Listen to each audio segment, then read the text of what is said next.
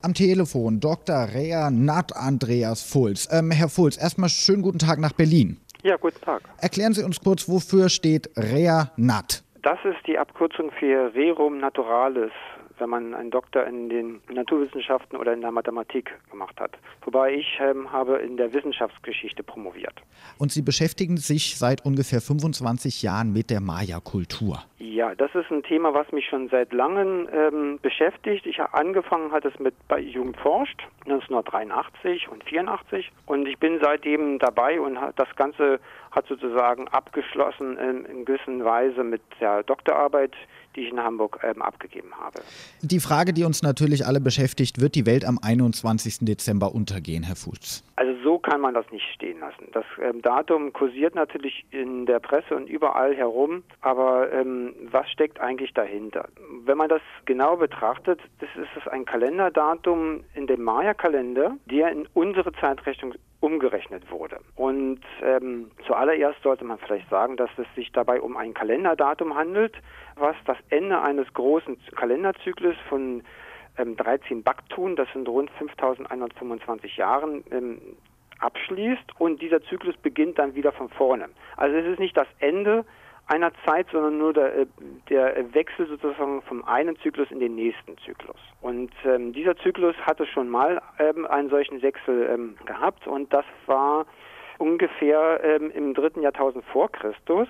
Und der genaue Zeitpunkt das ist sozusagen die Frage, wie man die Maya-Kalender in unsere Zeitrechnung ähm, umrechnet. Und da gibt es halt unterschiedliche Ansätze. Das heißt, die Welt wird gar nicht untergehen am 21. Dezember? Ähm, die Mayas haben für dieses Datum tatsächlich nur eine einzige Inschrift hinterlassen, die dieses Datum angibt. Und dahinter kommt dann das Wort Utom, es wird geschehen.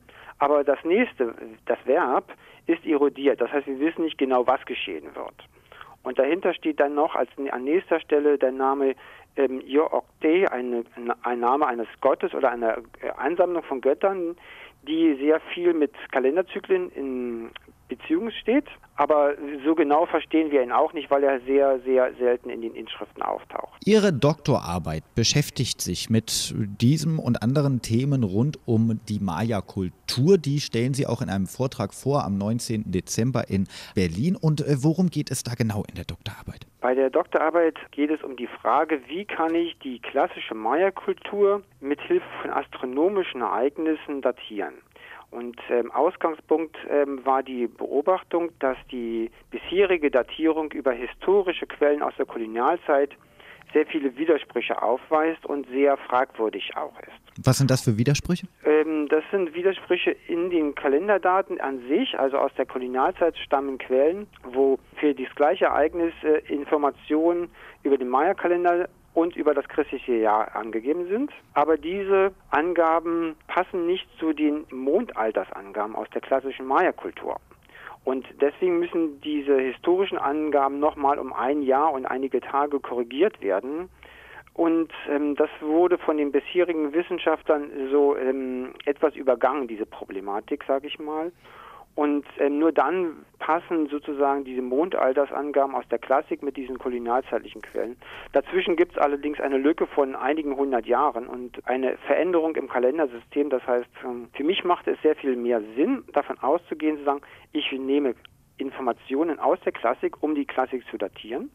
Und dazu bieten sich halt diese sehr genauen astronomischen Angaben aus dieser berühmten Maya-Handschrift aus Dresden, die Dresdner Maya-Handschrift an und da gibt es Informationen nicht nur über das Mondalter, sondern auch über Finsternisse, über die Venus und über die Sonne. Und diese Informationen haben es mir erlaubt, in meiner Doktorarbeit diesen Maya-Kalender und die, damit die gesamte Kultur neu zu datieren. Und das Ergebnis war, dass ähm, die bisherige Umrechnung um 208 Jahre fehlerhaft ist. Das heißt, alle Maya-Kalenderdaten müssen um 208 Jahre ähm, später stattfinden. Und ähm, dadurch verschiebt sich das Ende der Maya-Klassik ähm, von rund 830 auf 1040 nach Christus. Und ähm, dieses Datum 2012, was wir jetzt ähm, sozusagen kurz vor uns haben, wird auch entsprechend um 208 Jahre nach vorne in die Zeit, also in das Jahr 2220 nach Christus verschoben. Vielleicht nochmal die Frage, die Maya-Kulturen, wo werden die denn heute noch gelebt? Ja, diese Maya-Kultur, äh, die klassische ist natürlich untergegangen, aber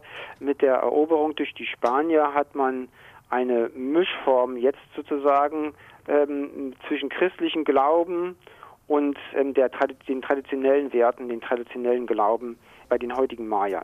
Das findet man also in Mexiko, in Guatemala und in, auch in Belize. Und das ist sozusagen ein, eine Mischform zwischen diesen alten Formen und den und christlichen Formen. Haben Sie da denn mal jemand mit Ihren Recherchen und Forschungen konfrontiert und denen gesagt, Ihr Kalender stimmt gar nicht?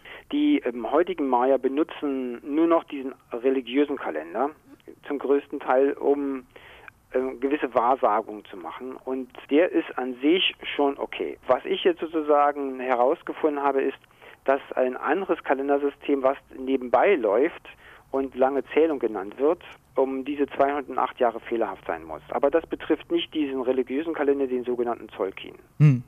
Also, wie es in Roland Emmerichs äh, Hollywood-Streifen 2012 aussieht, riesige Fluten, Erdbeben, Vulkanausbrüche am 21. Dezember, das wird es voraussichtlich nicht geben. Also ich gehe davon aus, dass das ein ganz normaler Dezember wird ähm, und entsprechend braucht man sich also nicht auf irgendwelche Katastrophen vorbereiten, das halte ich sozusagen für erfunden. Und auch wenn oftmals ähm, andere Kulturen herangezogen werden, die aber nicht diesen Kalender ähm, besitzen haben.